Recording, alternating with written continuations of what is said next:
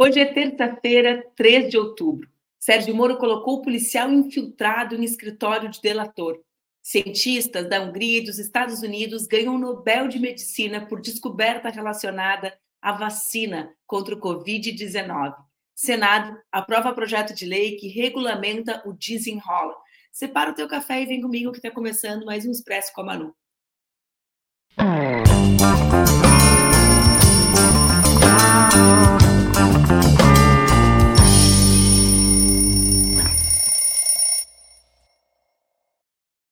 Bom dia, bom dia, bom dia. Terça-feira, 3 de outubro, e está no ar mais um Expresso com a Manu, nosso programa que acontece entre segundas e sextas-feiras aqui nas redes do Ópera Mundi, com transmissão simultânea nas redes Ninja.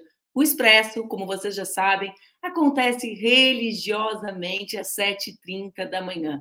Mas se tu não podes assistir nesse horário, pode assistir depois, ou então pode acompanhar no formato podcast da melhor maneira, daquela maneira que for melhor para ti, desde que tu nos acompanhe e compartilhe. Não esquece de dar o like, de mandar para as amigas, para os amigos, nos acompanha nas redes, porque o Expresso está tá acontecendo e a gente está tentando fazer com que a comunicação alternativa chegue em mais pessoas. Hoje o assunto vai ser, lamentavelmente, de novo, ele, Sérgio Moro. Estão prontas? Estão prontos? Pegaram um cafezinho? Se organizaram. Ó, já tem o pessoal tá chegando. Antônio, bom dia, bom dia, Ofélia, bom dia, Vânia. Pessoal, vem chegando para acompanhar o Expresso nesta manhã. Como está o tempo na cidade de vocês? Vocês sabem que eu estou com um ciúminho da primavera que está chegando por aí, porque aqui nos Estados Unidos, onde eu estou passando esse período de estudos do meu doutorado, está começando o outono. Dizem que o outono é bonito também por aqui. Vamos ver. Eu conto. Chima e sol em Osório. Ah, Bibiana, vacalhou comigo, hein? Só faltava uma, uma berga para me deixar feliz, mas as bergas já passaram. Esse filme eu não vou ter. Vamos falar do Sérgio Moro? Bora lá. Bom,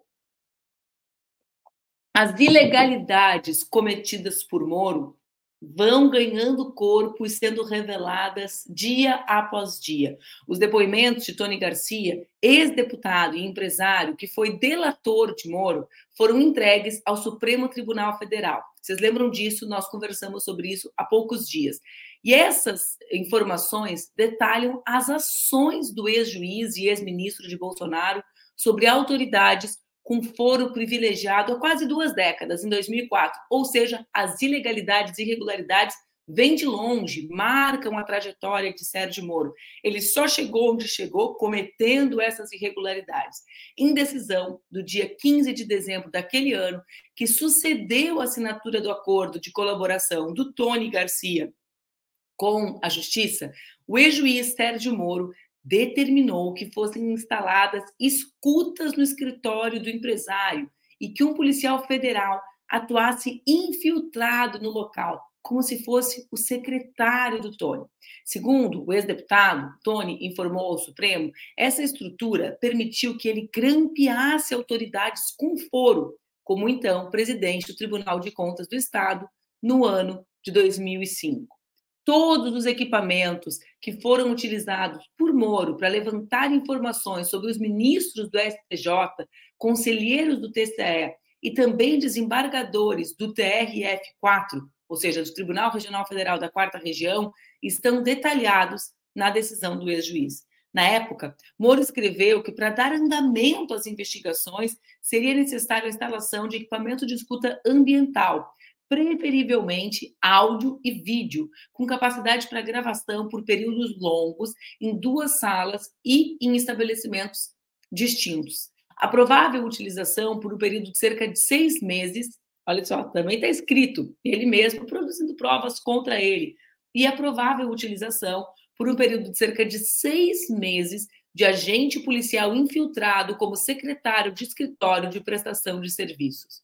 Moro, por fim, explica que as medidas visam a investigação de crimes de colarinho branco, provavelmente cometidos por agentes políticos e públicos. Ou seja, um agente público que era juiz, ex-juiz agora, né? Mas agente público que era Moro, comete crime com a desculpa de que está combatendo o crime. Já viram essa? Ou seja, os fins justificam os meios. Essa era a máxima do Sérgio Moro enquanto juiz. O conteúdo dos grampos era entregue em mãos para Moro sem passar pelo MP. É só irregularidade. Tony Garcia recorreu ao Supremo para anular o acordo feito com Moro, pois alega que foi usado pelo ex-juiz para cometer ilegalidades quando firmou esse acordo de colaboração com o Sérgio Moro.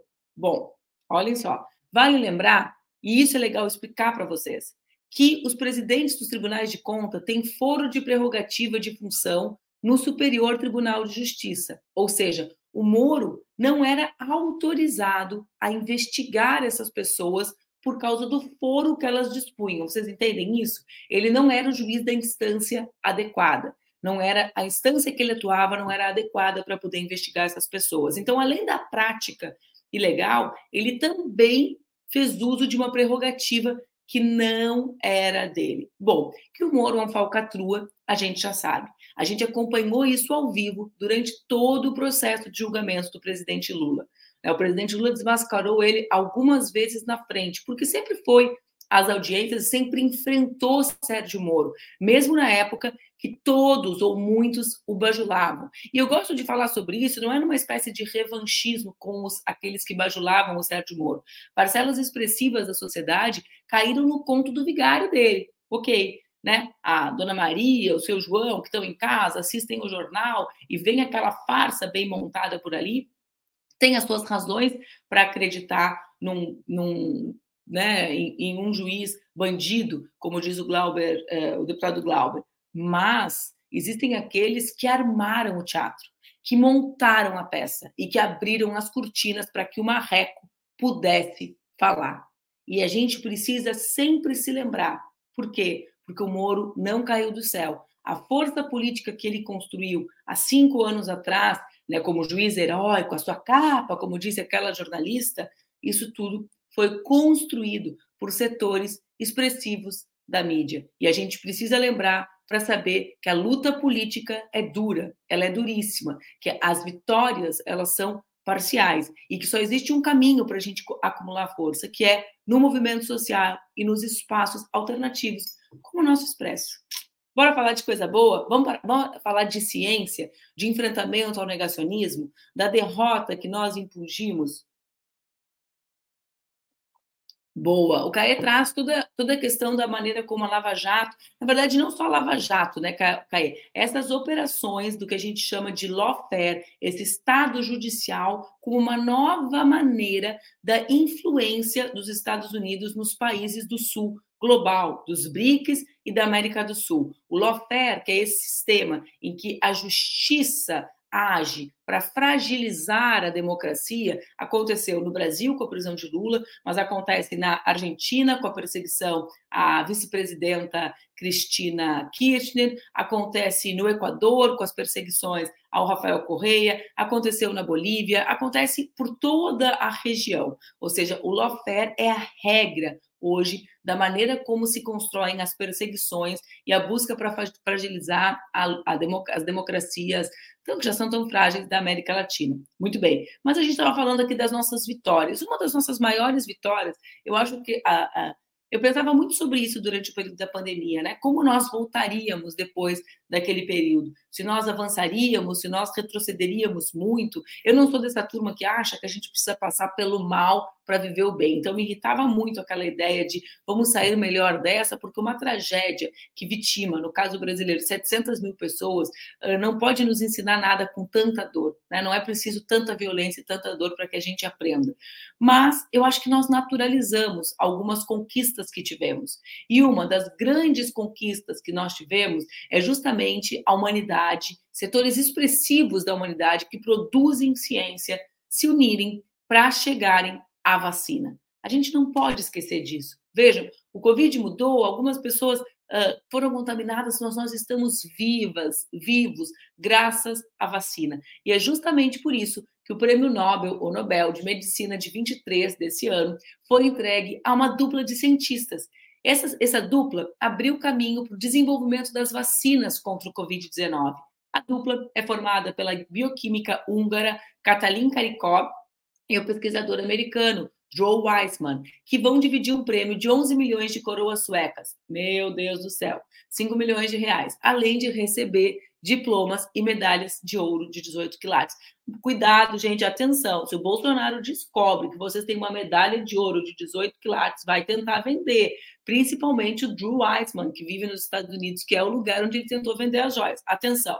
Bom, os prêmios vão ser entregues agora no dia 10 de dezembro e acho que é uma grande vitória uh, da, da da humanidade, né? Nós reconhecermos que a ciência, que os cientistas, as cientistas, as pessoas que se dedicam à produção do conhecimento, que dedicam suas vidas a isso, que elas salvaram as nossas vidas e salvaram a vida de milhares de pessoas queridas produzindo conhecimento. E que países como o Brasil, que tem um sistema único de saúde, que disponibiliza essa vacina massivamente, para sua população de maneira gratuita, com acesso universal, são países que precisam inspirar o mundo. Né? Não existe nenhum país com mais de 100 milhões de habitantes, como disse recentemente o presidente Lula, com um sistema único de saúde, tal qual o Brasil, universal e etc.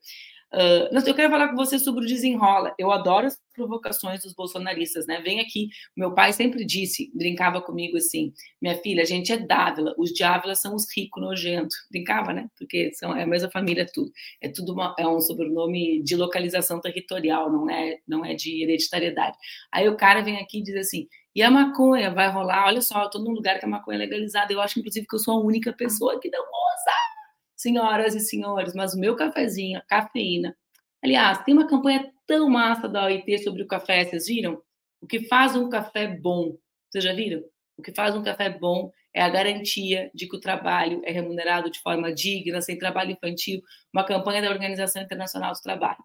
Bom, bom. Mas eu estou falando isso para debochar, né? porque essa turma da extrema-direita acha que falar sobre maconha, sobre esses, essas coisas das fake news que eles criminosamente construíram, elas me constrangem. Não, eu não uso porque eu não quero. Inclusive, eu estou num lugar que eu poderia usar se eu quisesse, porque é legalizado. Sabe que lugar é esse?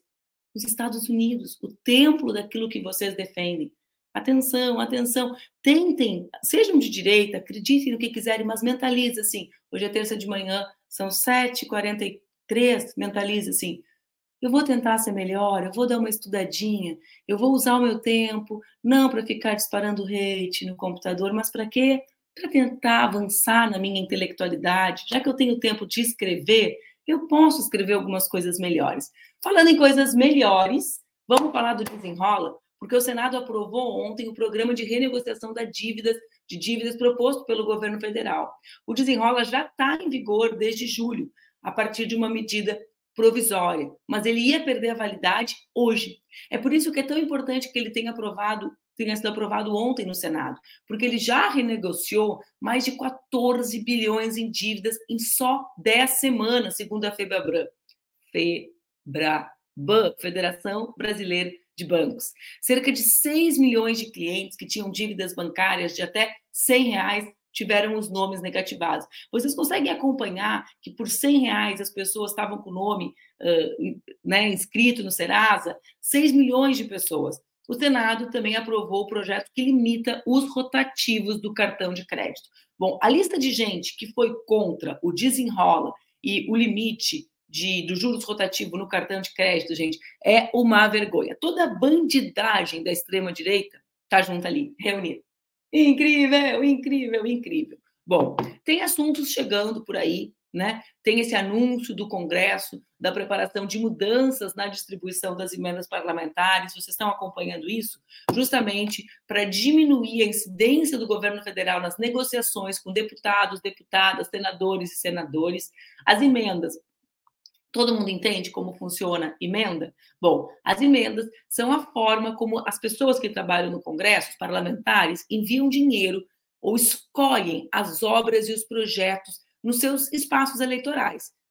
Bom, com isso é óbvio, né? A pessoa decide, vai, vai duplicar tal rua, ou vai assaltar tal rua, vai construir tal ginásio, etc. No meu tempo de deputada, não era assim que funcionava. As emendas, elas, a gente até sugeria, e era uma forma de fazer com que o orçamento fosse mais democrático, mais, com mais participação do conjunto dos estados, mas sem esse caráter impositivo e com muito menos recursos. Bom, agora os parlamentares articulam a criação de um novo modelo da divisão das emendas, criando inclusive um outro tipo de repasse, a emenda de liderança. Em geral, a gente tem a emenda do deputado, a emenda da bancada, que é o Estado, e agora, imaginem só, querem criar a emenda de liderança.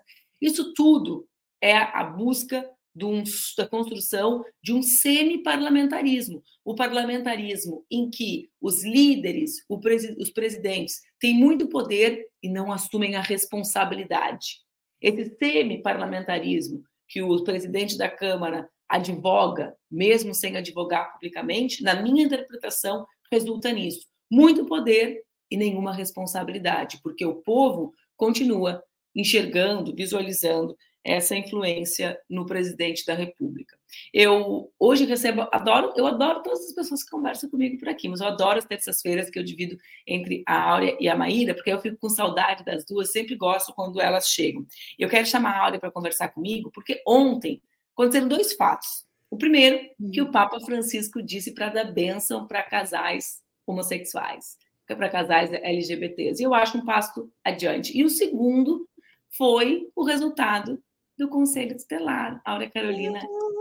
A Áurea tá, vou dizer para vocês, eu vou denunciar. Ela tá pertinho de mim, não me avisou. Tô em Nova York, gente. Acordamos mais cedo, né, Manu, para conversar com o Geraldo. Mais cedo. A Áurea tá sabendo que eu acordo aqui às 5 da manhã para apresentar. É, é só ver aí a janela dela, tá tudo escuro lá fora. Estamos aqui por mudança de estação, né? O começo do outono. Em Nova York abriu um sol depois de uma tempestade. Em 140 anos nunca choveu tanto em Nova York, né? Estava aí no dia da chuva? Eu não estava, mas estava acompanhando do Brasil se conseguiria chegar ou não. E aí o tempo mudou. É, mas os registros aqui foram de alagamentos, né, de muitos transtornos e um alerta de emergência mesmo para a população. Então, eventos cada vez mais intensos e frequentes, né, Manu? Com as mudanças climáticas. Impressionante. Impressionante. Mas Impressionante. ninguém fala, porque ontem estava um sol maravilhoso. É. Aqui, né? E o negacionismo climático, né, Áurea? Porque mesmo no nosso campo político, a gente lidou agora muito com o negacionismo das vacinas, que também tinha uma parte da esquerda que questionava, né? A gente foi mãe com, com intervalo de tempo, mas fomos mães no mesmo período. Né? No meu período de maternidade, no início, cara, eu ficava atordoada se eu vacinava, com qual vacina, porque uhum. recebia muito conteúdo questionando. E agora é o negacionismo climático. Exato e o negacionismo climático de muitas formas, né? Inclusive no campo progressista, a ideia de que o Brasil tem que explorar petróleo na foz do Amazonas, por exemplo, né? Que é, são os combustíveis responsáveis pelas maiores emissões de carbono ainda é muito vigente, né? Uma visão economicista, desenvolvimentista de que a galinha dos ovos de ouro, como disse o presidente da Petrobras, numa sessão de aniversário da Petrobras, do Congresso, está é, tá na exploração de petróleo, né? Nós sabemos que essa disputa está vigente dentro do governo brasileiro. É, a ala responsável no enfrentamento à crise climática, defendendo é, o parecer técnico do IBAMA, né, para que não se avance nessa direção, né, para que a gente trabalhe alternativas energéticas, mas a ala desenvolvimentista segue nesse modelo anacrônico e nocivo para o planeta, né, Manu? Se não reduzir emissões, não tem salvação Esse, gente. Hoje, hoje, inclusive, é o aniversário de 70 anos da Petrobras, né? Exato. Que é um, é um marco super relevante de, de, um, de um Brasil que se posicionou globalmente, né?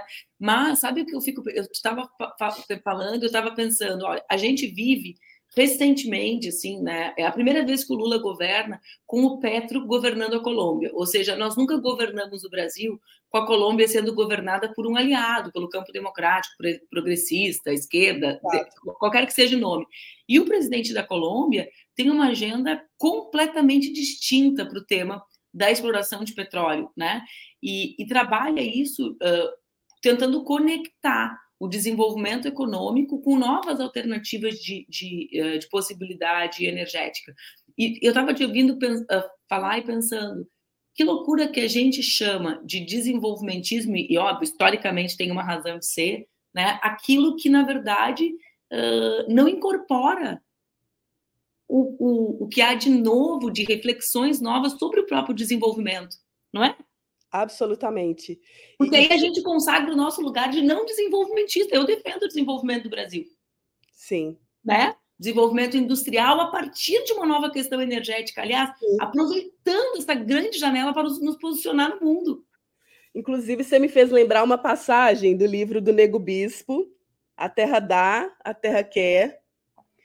Um livro incrível, e ele fala desse conceito de desenvolvimento é, eu vou procurar aqui, mas enquanto você falava da Colômbia, pensei também na Francia Marques, que é a vice-presidenta da Colômbia, que é uma liderança que surge dos movimentos de enfrentamento à mineração predatória nos territórios de povos e comunidades tradicionais. Né? Então, é, junto com Petro, é, ela tem liderado globalmente uma reflexão sobre a mudança no modelo. E o Brasil infelizmente, não tem dado sinais, Manu, de que é, vai na mesma direção, né? Então, a lógica da liberação dos empreendimentos minerários, todo o impacto disso nos biomas, né, no Cerrado, na Amazônia, então é gravíssimo. Olha só a, a fala do Nego Bispo. É assim, ó. Se o inimigo adora dizer desenvolvimento, nós vamos dizer que o desenvolvimento desconecta que o desenvolvimento é uma variante da cosmofobia. Vamos dizer que a cosmofobia é um vírus pandêmico e botar para ferrar com a palavra desenvolvimento, porque a palavra boa é envolvimento.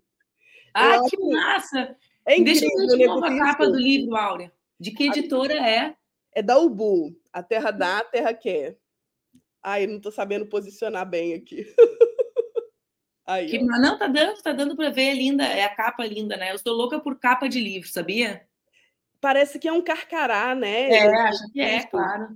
Para mim é, parece. A Caatinga, o, o, o, Antônio Bispo dos Santos, o, o mestre Nego Bispo, é uma liderança quilombola que vem do Piauí e tem nos provocado com essas reflexões. Assim, eu vou falar, já que eu comecei, deixa claro. eu pegar uma parte assim que está na, na contracapa, que fala assim: nós somos os diversais, nós, quilombolas, povos e comunidades tradicionais, a população negra, as periferias, né?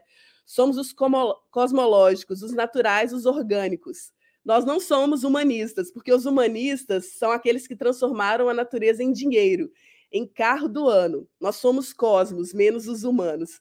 Então, eu acho importante trazer também esse contraponto crítico radical sobre o que se consagrou como noção de desenvolvimento, né, Manu? Embora a gente, sim, ainda é, defenda uma perspectiva emancipatória, sustentável, né, inclusiva, igualitária de desenvolvimento, é inegável que essa ideia foi capturada por aqueles que estão reproduzindo as maiores violências e aquilo que é o círculo vicioso é, da desigualdade e, e, de chegar no fim do túnel da humanidade, né? Quando você traz o, o prêmio Nobel para os pesquisadores que levaram o caminho da descoberta da vacina contra a Covid-19, isso me dá um alento tão grande, ao mesmo tempo pensar que a humanidade também vai caminhando numa direção muito acelerada para o ponto de não retorno, né? de reversão é, dos impactos das mudanças climáticas. E hoje em dia, Manu, esse é o tema que mais me preocupa. Assim, sendo mãe de um menino de três anos e meio, isso é o que me preocupa. Quando eu vejo é, todas as tragédias, né? secas muito intensas, chuvas pesadíssimas, alagamentos e tudo, assim, tornados eu penso, meu Deus, o mundo que o Jorginho vai crescer é um mundo cada vez mais hostil nesse aspecto também. Né? É, é um mundo invivível, é, é uma coisa dura de se pensar. Sabe que essa semana, no final de semana, agora aconteceu comigo, uh, eu me preparei para ter vários debates com a Laura na vida, né?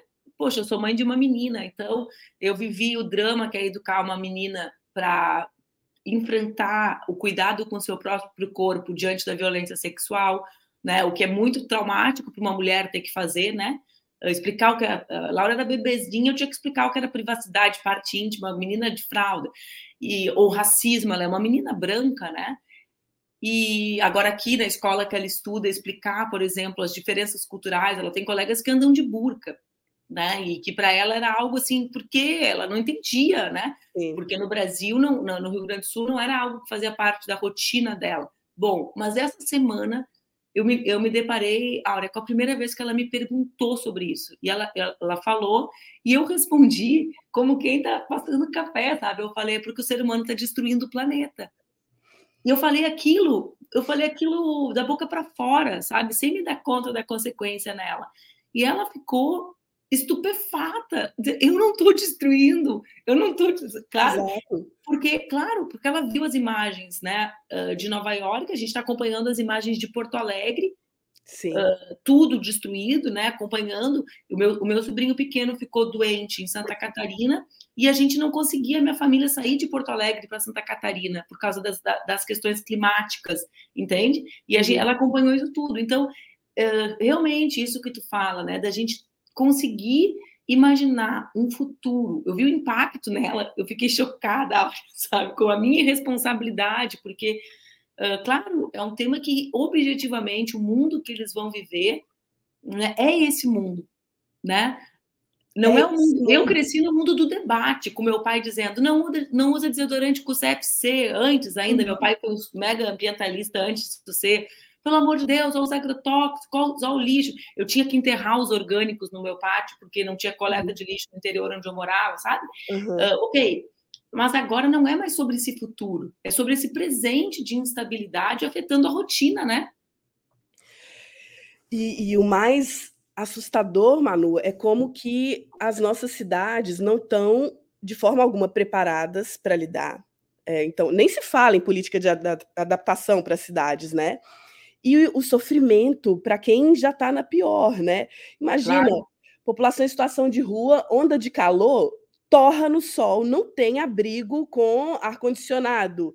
E, e, aí vira um, um, efeito dominó, assim, sim, uso de ar-condicionado, uso de mais energia, e qual é a matriz energética que vai possibilitar fornecer esse bem-estar, esse conforto não tem grandes abrigos ou quadras ou espaços para receber as pessoas quando acontecerem as inundações. Então, eu fico pensando assim, a infraestrutura urbana que é necessária para rapidamente responder de acordo com a velocidade desses eventos extremos cada vez mais frequentes, é um sonho, é uma quimera, assim, um negócio que.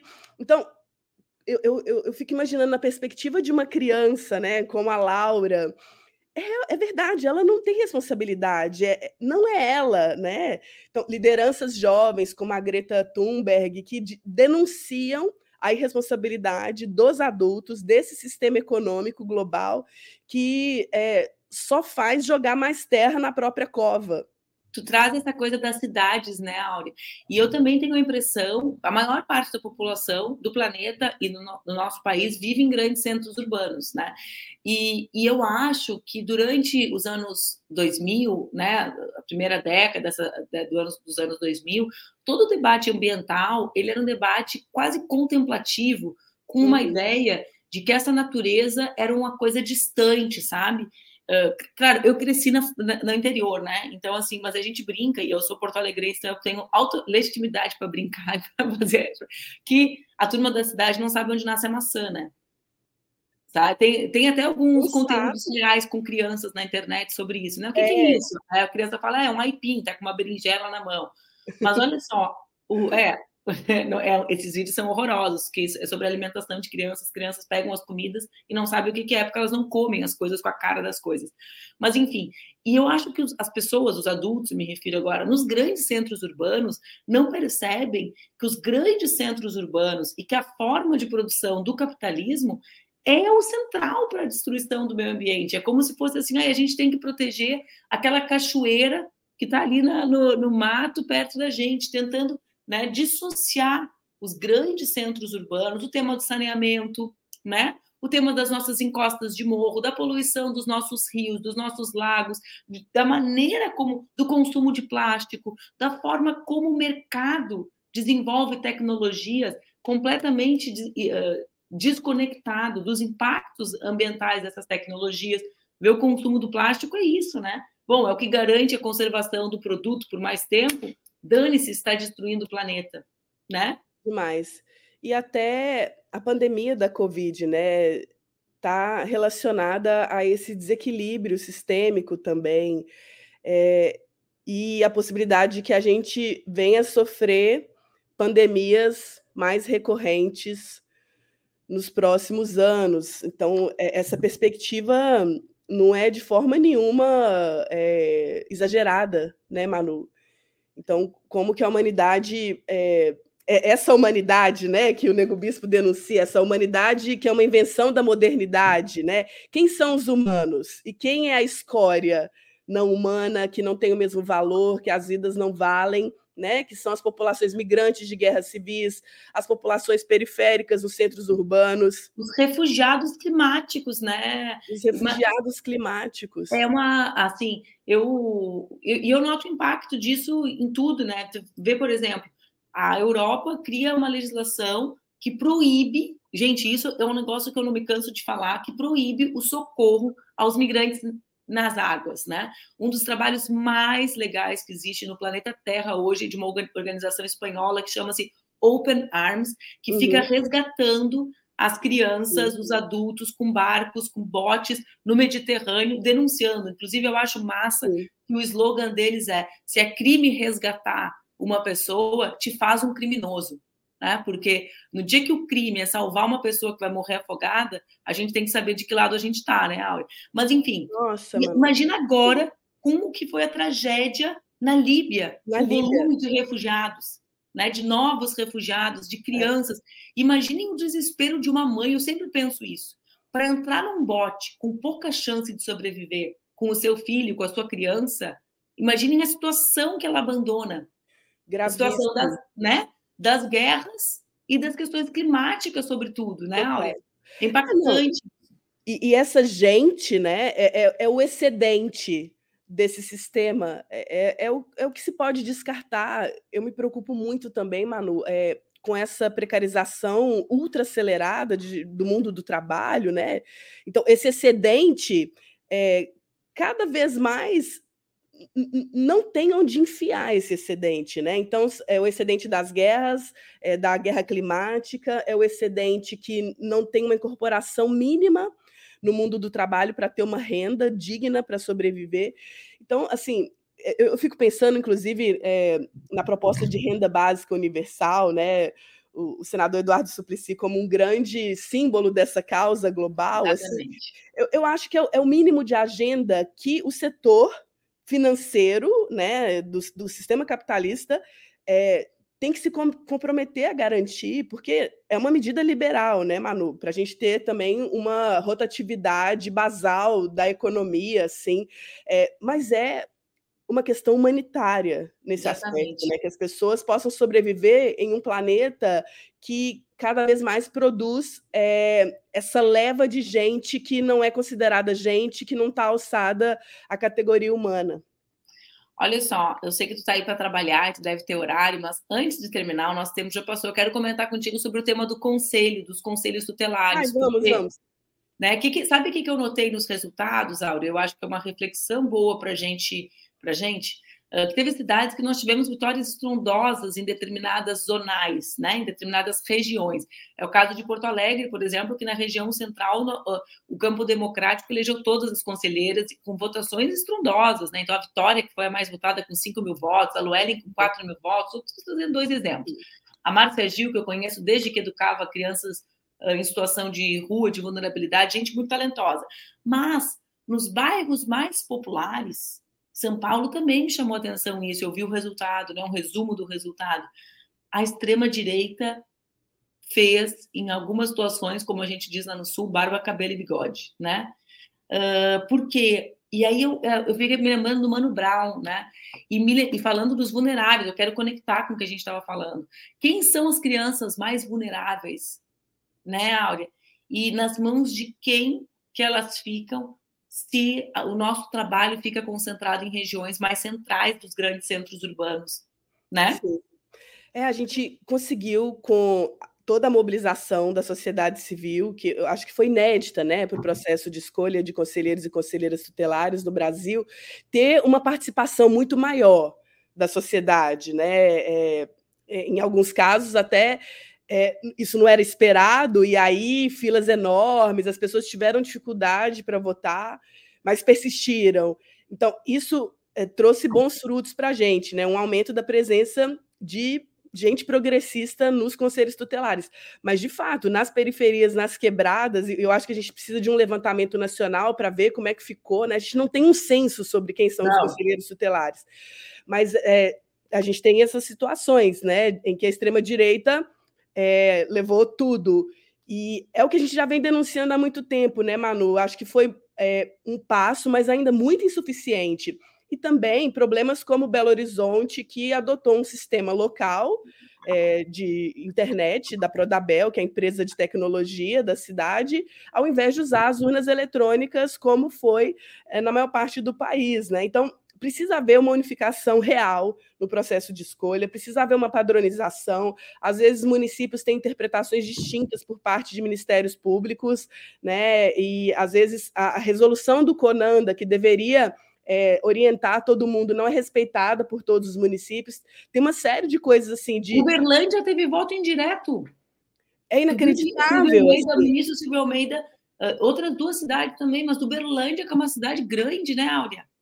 Exato, tem que, tem que ser é, discutido com muita urgência o modelo de escolha dos conselheiros tutelares. Eu espero que, ao longo desses quatro anos, exista um trabalho consistente é, para a gente resolver tecnicamente, legalmente, como se dá isso, e para que a sociedade também é, se engaje cada vez mais, né, Manu? E dê sustentação para os conselheiros no seu dia a dia, porque é uma posição, uma função é, muito difícil também, que gera muito sofrimento, acompanhar violações, né, situações de famílias é, que são muito vulneráveis, não é nada fácil para o agente profissional que está ali, né? Então, é, eu acho que é papel da sociedade se corresponsabilizar também e apoiar a função de conselheiro e conselheira. Isso, eu acho que a gente precisa garantir, Áurea, que exista uma campanha institucional, a garantia de uma campanha institucional sobre as eleições do Conselho. Acho que esse é o tema para a gente conversar com o ministro Silvio, né? Exato. Porque, porque essa nossa campanha, né? Esse esforço da sociedade civil fez com que as pessoas soubessem da eleição do Conselho.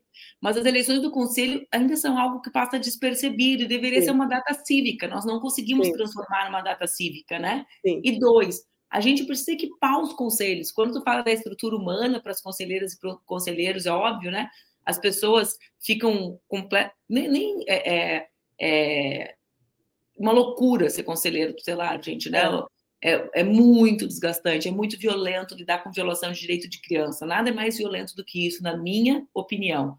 Porém, além da questão uhum. emocional, existe a questão física, a estrutura Exato. dos conselhos no país, em geral, é precária. Então, eu acho que existem duas coisas nesses quatro, quatro anos para a gente pensar, né, Áurea? Como garantir uma, a construção dessa data como uma grande data cívica em defesa das crianças, criando mesmo, pensando, pensando em, propor, em, em, propor lei, emenda ao orçamento que garanta essas campanhas né, daqui a quatro anos. É um tema importante, Exato. me parece. Sim. Não, e, e com muita generosidade e responsabilidade, a gente faz essa crítica mesmo ao governo federal, que é, eu acho que deixou muito a desejar, sabe, Manu? É, como órgão, assim, né, o Ministério dos Direitos Humanos como órgão responsável no sentido de centralizar essas informações, prestar mais informações para a sociedade, liderar essa campanha, enfim, a sociedade civil fez o seu papel, fez o que podia, mas tem um trabalho grande a ser feito pelo governo, pelo legislativo, né? E, enfim, né, esse legislativo que quer emendas parlamentares para aumentar a sua clientela eleitoral, né? Esse legislativo tem que se responsabilizar é, para estruturar esse serviço fundamental para a proteção né, do sistema de garantias de direitos de crianças e adolescentes. Ó, oh, Áurea, adorei te ver. Bom dia de trabalho para ti.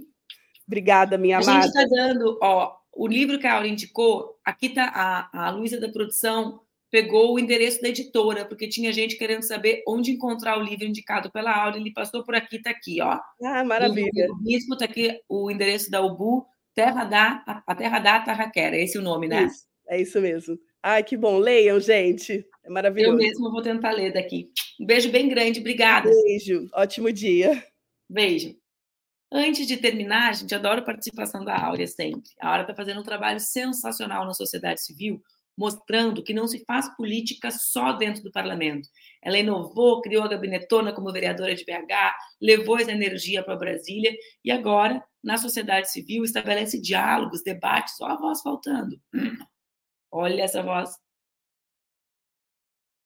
solidária. Olha, gente, que isso? Volta para cá, fazendo um trabalho extraordinário na sociedade civil. Bom, antes de terminar, nossa, quase sem voz, eu quero dizer para vocês que ontem Porto Alegre assistiu uh, o fim de um processo desastroso produzido pelo prefeito Sebastião Melo, que foi a privatização da Carris, a empresa de transporte coletivo que já foi a melhor empresa de transporte coletivo do país. Desde 2008, quando eu recém era deputada federal, né, nós denunciamos os sucessivos escândalos produzidos pela uh, os sucessivos escândalos produzidos pela má gestão na Carris, o esforço para sucatear a empresa, a companhia, o esforço para destruir o patrimônio público para poder vender o discurso das privatizações. A Carris, que eu repito, já foi a melhor empresa de transporte público do Brasil, foi uma empresa, era a empresa que regulava o sistema, que garantia as linhas onde as empresas privadas não queriam chegar. Ontem, esse prefeito que continua desconectado do que acontece no Brasil, esse homem que se transformou no principal líder do bolsonarismo do país, essa turma terminou de privatizar a Carris. E a ironia é, a ironia é que quem comprou a empresa de transporte público do povo de Porto Alegre foi a da cidade vizinha, da região metropolitana, a empresa Viamão, que presta um serviço absolutamente uh, condenado pelos seus usuários. É uma lástima. A gente, a Áurea indicou um livro do Nego Bispo e eu quero indicar para vocês, a gente debateu bastante a crise ambiental e a conexão disso com as outras crises que a gente sempre debate aqui, debate aqui do mundo do trabalho, a da questão dos migrantes, dos refugiados, das pessoas vítimas de violência racializadas, das mulheres. E eu quero indicar esse livro. Anotem aí, porque eu estou indicando em inglês, mas ele vai sair pela autonomia literária, eles me disseram que está terminando a tradução. Chama Capitalismo Canibal, da Nancy Fraser, que é essa intelectual marxista aqui da New School, nos Estados Unidos. Eu estou usando ele para escrever umas partes do meu doutorado, mas acho que é um bom livro, um livro síntese sobre as crises que se conectam que nós estamos vivendo agora. Bom, uma boa terça para vocês. Fiquem bem, fiquem com Deus, se cuidem, cuidem das pessoas que vocês amam e a gente se encontra amanhã aqui no Expresso às 7h30 da manhã. Um beijo, bom dia, obrigada.